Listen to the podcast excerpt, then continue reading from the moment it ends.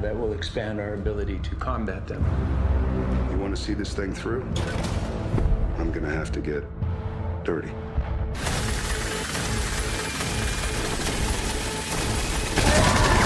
Josh, as a soldier, there are certain kind of rules, like you can't operate without permission. Mm-hmm. How do you think Matt should work on this? I think Matt is in a situation where he knows, or the government knows, he's been in so many war situations that if they want something covertly done, that's who they call because he knows he has ties with somebody like a Sicario. So there's a lot of covert things going on, and we're just kind of, again, it's fictionalized. It's not necessarily a documentary, so we're not saying this actually happens, but it could.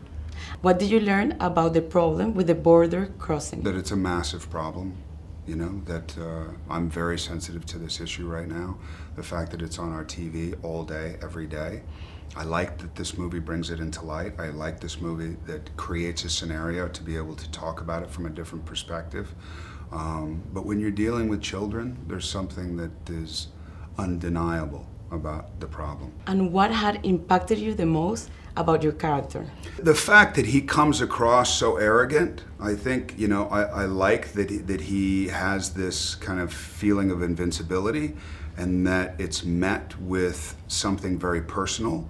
So he fights that personal off, he fights that emotion off for as long as he can, and then it's impossible to avoid, you know? So I love knowing that there's humanity in him. I love knowing that there's sensitivity in him. I love knowing that he possibly has a heart.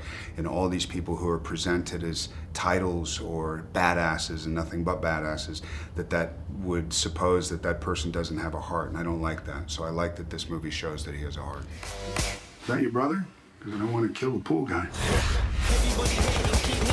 And how do you prepare for your character? There's different things.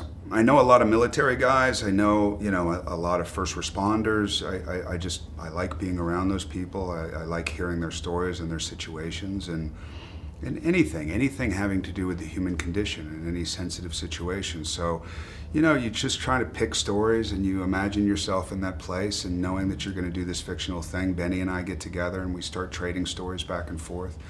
But I don't know, it's different for every movie. Every movie is, the preparation is different. I never do it the same way. And what did you think about the technology that was used by the government for the surveillance?